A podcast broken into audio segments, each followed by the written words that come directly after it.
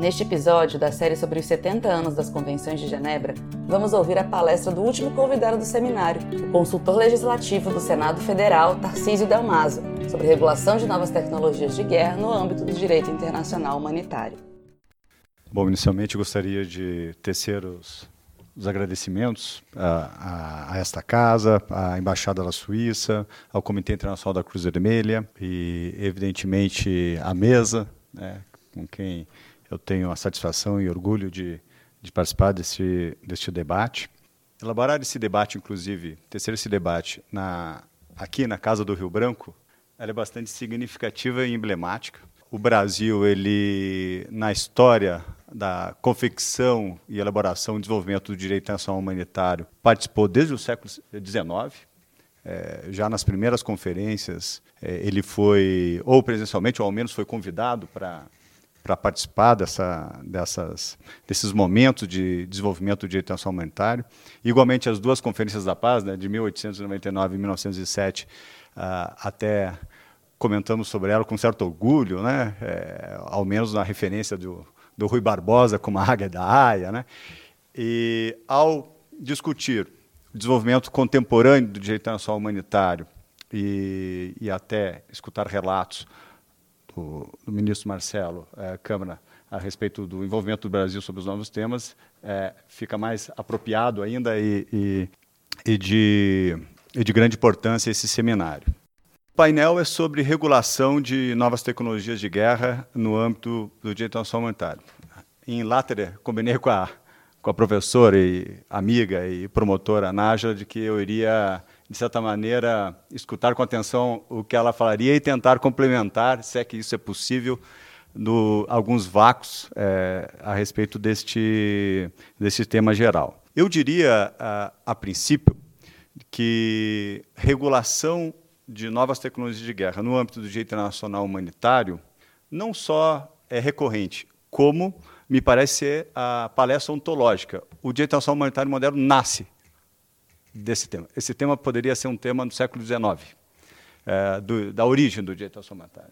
E, se lermos até mesmo a, as lembranças de Solferino, de Henri Dunant, nós veremos que o Henri Dunant, ele mais ou menos trata do, do tema de hoje, é, lá em, no seu livro de 1862, e inclusive tecendo uh, mais ou menos o que a Nájila comentou, vantagens e desvantagens das novas armas. Argumenta, me recordo que argumenta em certo momento do seu livro que estava bastante impactado com a, a, o, poder de destruição da, da, da, daquelas novas armas na Batalha de Solferino. E, e eles, ora, embora as vantagens comentadas de que o conflito acabará mais rápido, era uma das vantagens comentadas por ele, ah, ah, eu vaticino que as futuras batalhas serão cada vez mais mortíferas. Essas são as palavras do Henri Dunant. Então, praticamente, o Dia Internacional Humanitário nasce da discussão sobre as novas tecnologias eh, de guerra, seja nessa corrente de proteção de, de pessoas, de certas pessoas e bens, inicialmente os feridos e enfermos eh, em campanha, é o que resultou a primeira convenção de Genebra, né? a primeira convenção uh, de multilateral, inclusive de, de tom humanitário, de 1864, mas também na outra vertente, uh, que culminou na Declaração de São Petersburgo, que é a proibição de meios e métodos. Também nesta, nessa conferência uh, de São Petersburgo, há uma preocupação com limitar novas armas, já em 1868, no caso a os, os, os projetos que continham explosivos ou, ou eram inflamáveis com menos de 400 gramas. Mas muito mais importante que isso são os princípios ali da, da própria declaração. Muito mais importante do que essa proibição desse, desse projeto em específico for, foram os princípios dessa, dessa convenção. E jogando justamente ou trazendo para a parte de tratados internacionais, convenções internacionais, a velha discussão do direito internacional em si, é, que já tinha engrossos, o temperamento belli, né, foi, saiu meio italiano meu, meu, meu latim aqui, mas era justamente a, a, a, moderação dos meios e métodos durante a condução uh, do conflito armado. Isso Grosso uh, já, já trabalhava, e isso veio em, em, termos convencionais em 1868. E se vocês notarem é, o, parágrafo, o parágrafo, o artigo, enfim, quinto, o parágrafo quinto, porque é assim que foi redigido a, a declaração, ele fala qual é a preocupação. Olha, estamos aqui a discutir esses projetos aí com menos de 400 gramas, mas os princípios aliacentes do, dos progressos da ciência, usam esse termo, esses princípios devem ser uh, sempre respeitados.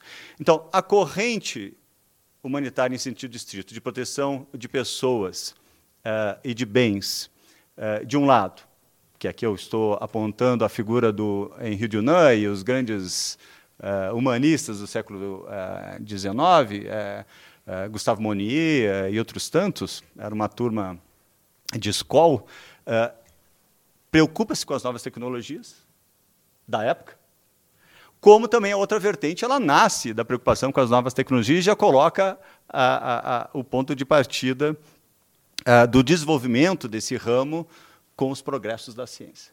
Então, é uma, essa palestra de hoje é uma palestra ontológica, é, é sobre o Dia Internacional Humanitário em si. Então, é, discutir se as regras do direito internacional humanitário são aplicáveis ou não a esse novo mundo é, do ponto de vista tecnológico, o novo mundo de hoje, é, do meu ponto de vista, uma resposta que tem uh, uma, uma, uma, só tem um caminho. O direito humanitário é isso. É, todos os princípios aliacentes é para isso. É justamente para essa incerteza dos progressos da ciência e o uso deles num conflito armado. De certa maneira, nos sentimos, é, me incluo nessa, nessa tarefa, me, nos sentimos um pouco como Sísifo e o mito de Sísifo, né?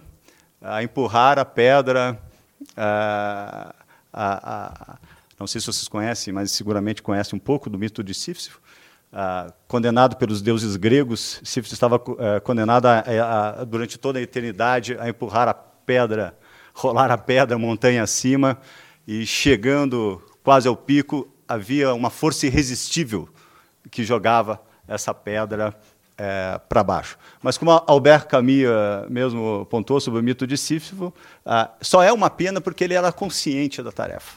Senão não seria uma pena seria um trabalho braçal qualquer. Era uma prima porque era consciente. E o Sísifo uh, foi punido por enganar a morte em vários momentos.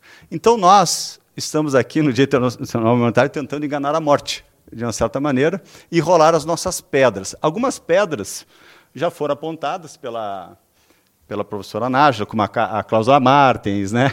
Uh, que nos ajuda aí a, a, a, a encarar os novos, os novos desafios uh, o artigo 36 do protocolo 1 da, do, do protocolo 1 de 1977, que menciona sobre novas armas. Né? E a nossa pedra é todo o arcabouço do direito humanitário, que ele foi feito para isso, para a, a, dinâmica do conflito armado, para a dinâmica da tecnologia de guerra. Então, a minha resposta é sim, o direito internacional humanitário tem uh, tem como uh, encarar esses novos desafios a partir do arcabouço jurídico que já, já temos. Bom, aí, claro, na prática, há desafios de matéria de prova, de responsabilização, de concretude, mas o direito internacional humanitário, sim, tem lá as suas uh, respostas. Quando falamos, hoje, em 2019, de novas tecnologias é, a regulação de novas tecnologias é, de guerra, é claro que poderíamos aqui pontuar todo o cenário de armamentos possíveis, porque a tecnologia ela, ela vai da arma convencional à arma de, de destruição em massa.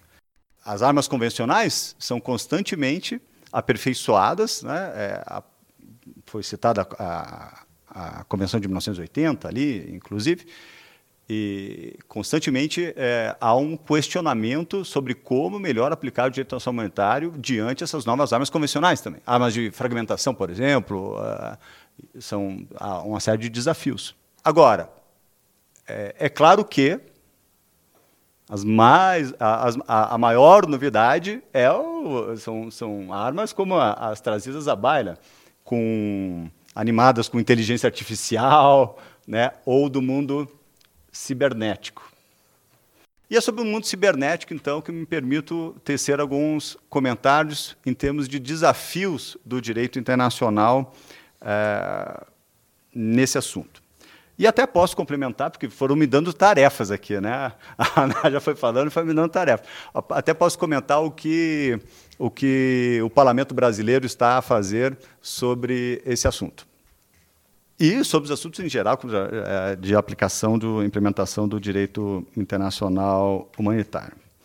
Então, tecerei alguns comentários sobre a, a, a, o tema cibernético, mas deixando aqui a vírgula de que nós poderíamos comentar sobre vários outros assuntos em matéria de novas tecnologias, como drones, é, é, até modificação humana, é, medicamentos de modificação humana para modificar o espírito do combatente, é, mutações genéticas nesse sentido.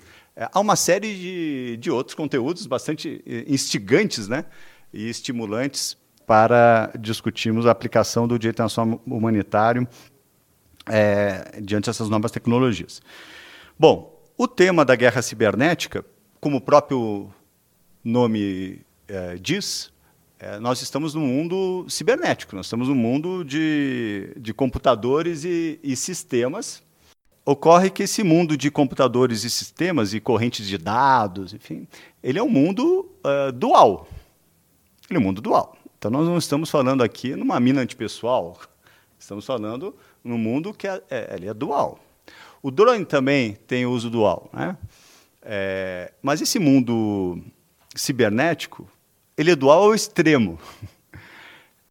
em relação ao, a, ao conflito propriamente dito, é claro que o mundo cibernético e da robótica, não vamos ficar só do, no mundo cibernético, mas do mundo cibernético e da robótica, ele pode ser usado para auxiliar uma operação de guerra tradicional. Né? Mas pode ele mesmo ser um mecanismo de, de agressão, de ataque. Pode ter outras funções, pode ter uma função de espionagem, pode ter uma função de propaganda. Então, há, dentro desse mundo cibernético, uh, algumas dificuldades operacionais jurídicas, porque é um emprego multifacetado. E a primeira dificuldade é justamente eh, o que aciona a aplicação do direito internacional humanitário que é a existência de um conflito armado. Quando inicia um conflito armado cibernético? Essa é uma, uma pergunta que não é, é, simples de ser respondida. Então, sim, o direito internacional humanitário tem lá os seus mecanismos de, de em como encarar a, a, esse, esse mundo, enfim, enquadrar de alguma maneira, nem que seja pela, pela interpretação dos operadores jurídicos e, é, e juízes, enfim, mas há umas dificuldades concretas. Quando inicia o conflito armado é uma pergunta relevante. Aqui no, de um lado, há, há, há países que, que, já estão implementando uma ideia de uma quarta força, né? que é uma, uma, uma força cibernética. Então, além do, da força terrestre, naval e aérea, teríamos uma força cibernética. Aqui no Brasil, nós temos é, uma outra concepção dos setores estratégicos, né? o, o aeroespacial é, quedou-se com a, a, Força Aérea, o, o nuclear com a, a, naval e a cibernética com o Exército. Então, houve uma divisão aqui nesse sentido, mas outros países estão pensando até na autonomia. É, mas se vislumbrássemos, se conversássemos aqui, se o general Amin estivesse aqui, o comandante brasileiro da, do Comando de Defesa Cibernética, é, e ele nos relatasse como são os exercícios de, uma preten de um pretenso ataque cibernético ao Brasil, e, e, ele dissesse quem ele convida para esse exercício, ele fala, ah, eu convido o setor financeiro, eu convido o setor elétrico, eu convido o setor nuclear, uh, o próximo exercício do setor de transporte, de água, ou seja, setores civis, porque uh, são setores que sofrem ataques constantemente no mundo cibernético. Quando esses ataques passam a ser um conflito armado? A concepção do, até de uma agressão, definida lá em Kampala, em dois, 2010, são termos genéricos que nos deixam, não nos esclarecem de todo. Há uma, há uma, há uma ofensa à integridade territorial brasileira, ou à soberania brasileira, ou à independência política brasileira, se por meio cibernético, malware aí jogado aqui no nosso sistema, acaba com o sistema bancário? Deixa o sistema bancário congelado? Né, sem você poder acionar o, sistema bancário? É, estou a pensar em algo que aconteceu na Geórgia, já aconteceu na Estônia, é, esse tipo de situação. É, é uma ofensa à soberania? É uma ofensa. Estou, estou a, é o conceito de agressão, né? Uma ofensa à soberania, uma ofensa à integridade territorial, uma ofensa à independência política. Esse é o conceito de, de, de agressão. Está, é isso? Né? De onde partiu? Podemos fazer a pergunta para sabermos se inicia ou, ou inicia um conflito armado. Há dificuldade de saber de onde partiu. Há dificuldades. Não é fácil identificar de onde partiu. Ou ao menos leva um certo tempo. Portanto, o, é, uma, é uma área em que a segurança e a defesa estão muito imbricadas. É, então, a área de inteligência e a área de defesa estão muito imbricadas. E estão em constante, em constante é, diálogo para até identificar exatamente o que está acontecendo. Volto a dizer, esse mundo cibernético, claro, seria claramente declarado e enquadrado dentro do direito internacional humanitário, dentro do ius in bello já de conflito armado, se ele está a servir uma operação militar clássica. Mas se, ele, se eles são ataques para desestabilizar o outro país, a economia de outro país, nós estamos numa zona bastante cinzenta de se é ou não é uma agressão. Os mecanismos clássicos de definição de, de ser ou não ser agressão são mecanismos, até mesmo o Tribunal Penal Internacional está condicionado às opiniões do Conselho de Segurança. Então, cairíamos no Conselho de Segurança para definir se determinada situação de ataque cibernético é ou não um conflito armado? Porque existirá uma ocupação cibernética? Assim como a ocupação territorial. Então, há uma série de dúvidas do ponto de partida, que é o conceito de, de conflito armado. É, os exemplos ainda. É, é, claro que o direito, o direito internacional em geral, o direito internacional dos conflitos armados, enfim, em geral, ele evolui a partir de casos concretos. Os casos concretos ainda são poucos, né? Enfim, é, talvez no futuro nós consigamos separar o joio do trigo a partir do que ocorrerá. Mas nesse atual estágio das relações internacionais e dos precedentes do que já aconteceu em termos cibernéticos, é difícil precisar é, a, a, a, o conceito de um puro conflito armado cibernético. Bom, mas aí vamos considerar que, sim, já, já é um ataque uh, cibernético. O direito internacional humanitário, aí ele deve ser aplicado com toda a sua força. Até porque esse só ia acontecer, né, que esse ataque cibernético ele mira sobretudo nas infraestruturas críticas e as infraestruturas críticas atingem sobretudo a população civil.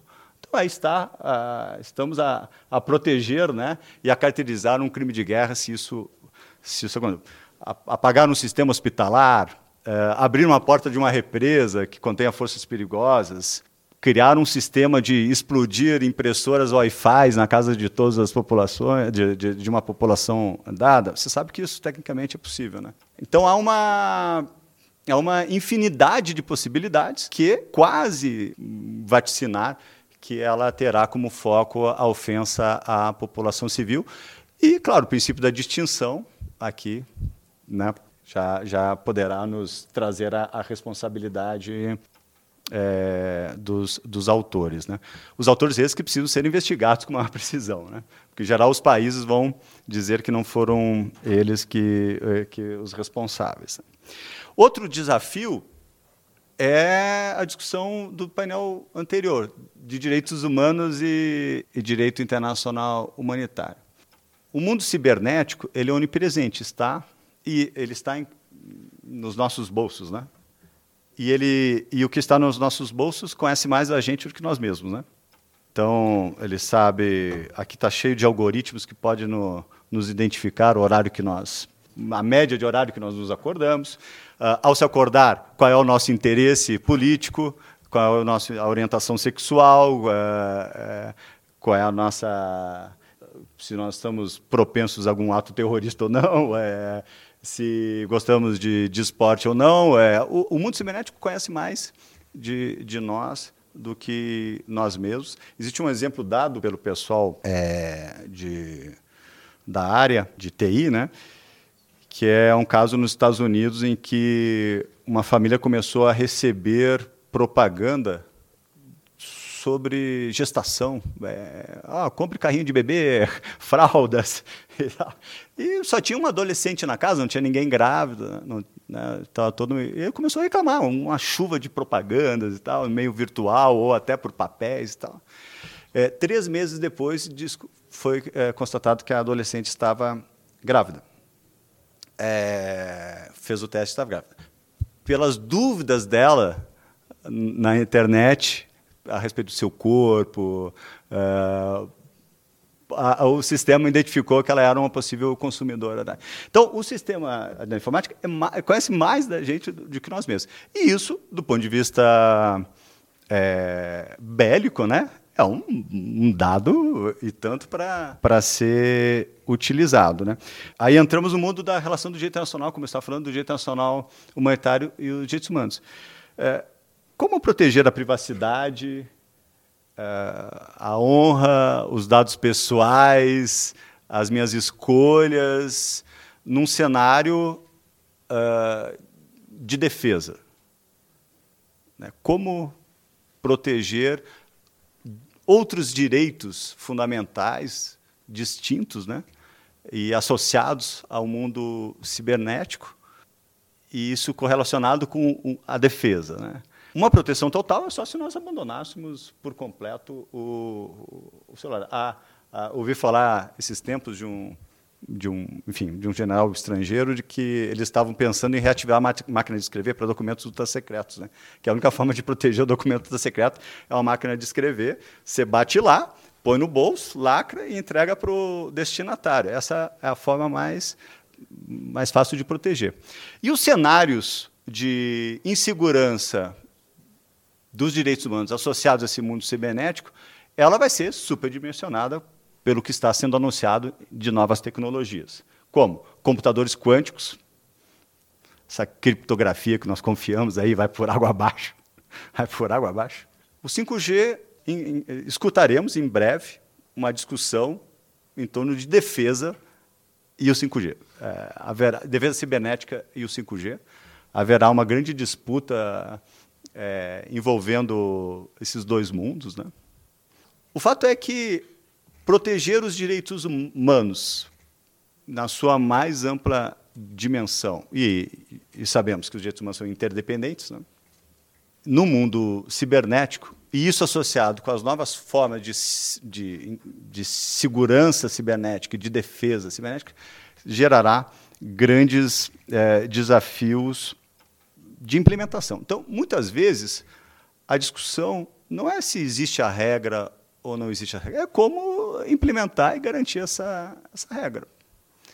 É como provar quem é o autor, quem é o responsável, qual é a cadeia de comando, como eu protejo, como eu protejo sem na realidade desproteger, é, é mais de caráter prático do que ah, no sentido de de ausência de regra. Nossa, o direito internacional humanitário sabe quem, quem ele quer proteger e o que ele quer proteger. Os direitos humanos sabem o, quem proteger e o que se quer proteger. A questão é, é o como. A questão é o como. E até mesmo uh, quem está uh, a ser uh, responsabilizado. É como foi perguntado em relação às armas autônomas, aí eu estou, entre aspas, também colocando armas autônomas, é, porque a inteligência artificial tem peculiaridades né, é, em relação à autonomia, mas foi discutido pela, pela NASA em relação a quem responsabilizar, se é o programador, o fabricante, o, enfim.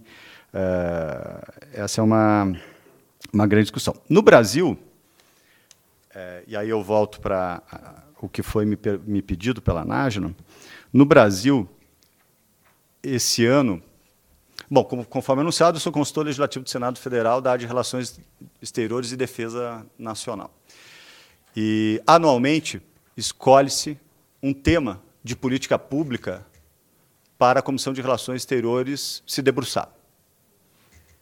Esse tema, por vezes, é típico de relações internacionais e outras vezes de defesa. Né, já discutimos de consulados à indústria de defesa. Esse ano o tema é defesa cibernética. Dentre as tarefas dessa análise de política pública pela Comissão de Relações Exteriores está não só é, analisar se o Brasil tem as condições necessárias para se defender desse mundo uh, cibernético. Por exemplo, o orçamento é diminuto, é 7 milhões anuais do Comando de Defesa Cibernética. Isso tem que ser melhorado, e há um consenso que, que deve ser melhorado. Mas o outro desafio que nos debruçaremos, e eu não sei o resultado, mas algo, algo tem que ser posto no papel até o final do ano, é da reforma legislativa para não só permitir essa, essa defesa, mas adequá-la com o direito internacional. O problema é como fazê-lo.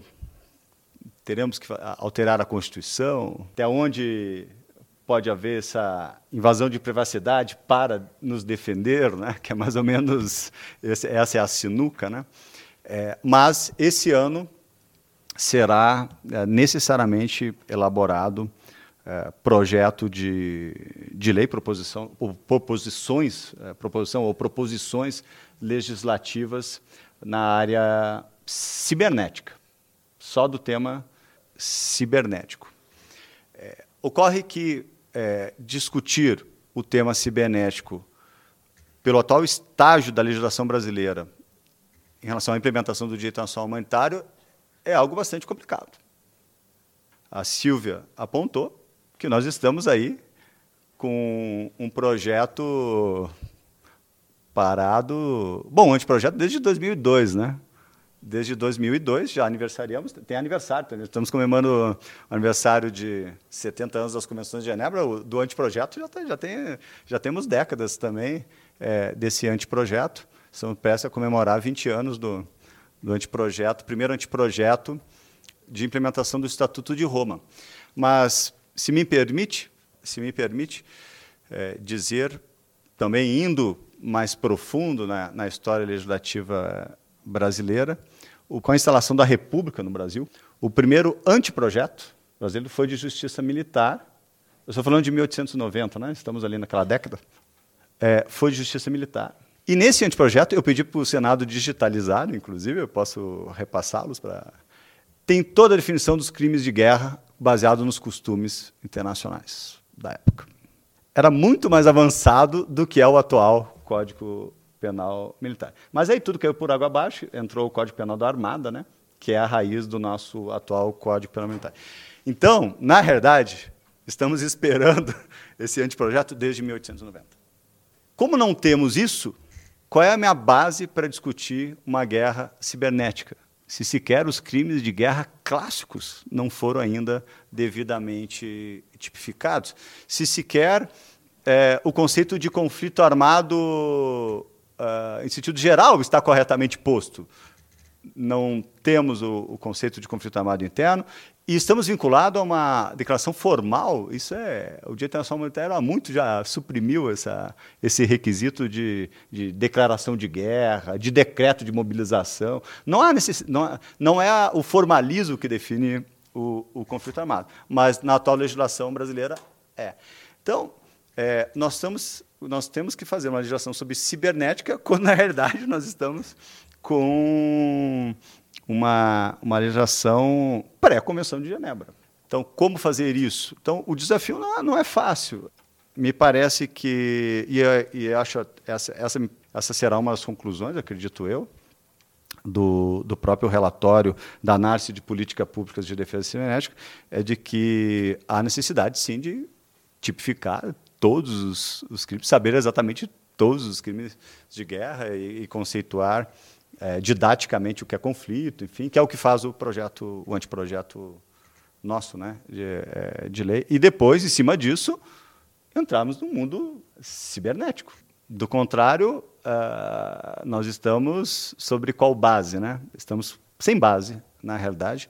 Era mais ou menos como existia no Brasil muito tempo, em que todas as instituições tinham divisão de antiterrorista e tal, mas não tinha lei. A lei brasileira não definia o que era terrorismo, não existia lei de terrorismo, mas havia todas as políticas, eh, havia política pública de todos os lados, todos, eh, todos os órgãos de segurança, Força Armada tinha lá o seu setor antiterrorismo, mas o terrorismo não era uh, uh, definido. Então, como eu de, definiremos o que é um crime de guerra cibernético, um conflito cibernético, se, se, se quer o conflito armado é devidamente legislado, se quer o crime de guerra é, existe no, no ordenamento brasileiro, a não ser residualmente, mas não se faz analogia em direito penal, a Silvia me ensinou isso já há muito tempo. Né? Então, aquela, aquela, aquela meia dúzia de artigos lá, né? de, de, de homicídio, é, rápido. É, então, a não ser o genocídio, me parece que o genocídio é o único né, crime devidamente tipificado à luz do direito internacional, à luz da Convenção de 48, mas o resto estamos realmente é, devendo. É, e aí inclui também os crimes contra a humanidade, que não é um conceito é, do direito penal brasileiro atual, já que não aplicamos diretamente as convenções, né? não é um conceito do direito um conceito do direito interno e está no anteprojeto também. Então, não temos crimes de guerra, não temos crimes contra a humanidade, e aí temos o desafio de, de legislar sobre uh, o mundo cibernético. Então, é, é, mais ou menos essa resposta que eu dou à sua indagação sobre a implementação dos, dos, tratados. Mas não é por falta de projetos de lei. Os projetos de lei foram postos. Sempre foram postos, até na história da, da República Brasileira, como eu mesmo estou a, a, a resgatar. Bem, é, sobre a, os restantes do, dos desafios é, do mundo é, cibernético, eu diria que ele passa por uma compreensão de, de como é, haverá, haverá uma variação dessa tecnologia, não só no conflito armado, mas também é, em tempo de paz, como, como que haverá, é, como que será esse mundo cibernético em termos de, de, de ataques mesmo, como é que se dará esse, esse tipo de ataques? Qual é a relação desse, desse. Nós poderemos considerar, quando não envolvido o Estado, um grupo, é, um grupo armado cibernético? É, difuso, eventualmente? Por aí? É. Então, é, nós temos que, de certa maneira, hoje, é, tentar imaginar muito para uh, falar sobre guerra cibernética, porque ainda não ocorreram uh, muitos exemplos, mas me parece que não é a, não se trata, é, isso eu tenho convicção, necessariamente de uma ausência de norma, mas sim do seu enquadramento. Enquanto isso, se me permite, eu continuo como o velho Sísifo a, a, a rolar minha, a minha pedra montanha acima. Muito obrigado.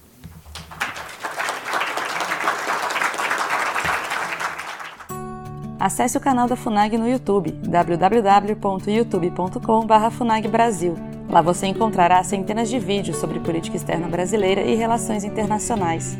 Acesse também a nossa biblioteca digital, com mais de 780 volumes para download gratuito, www.funag.gov.br/biblioteca.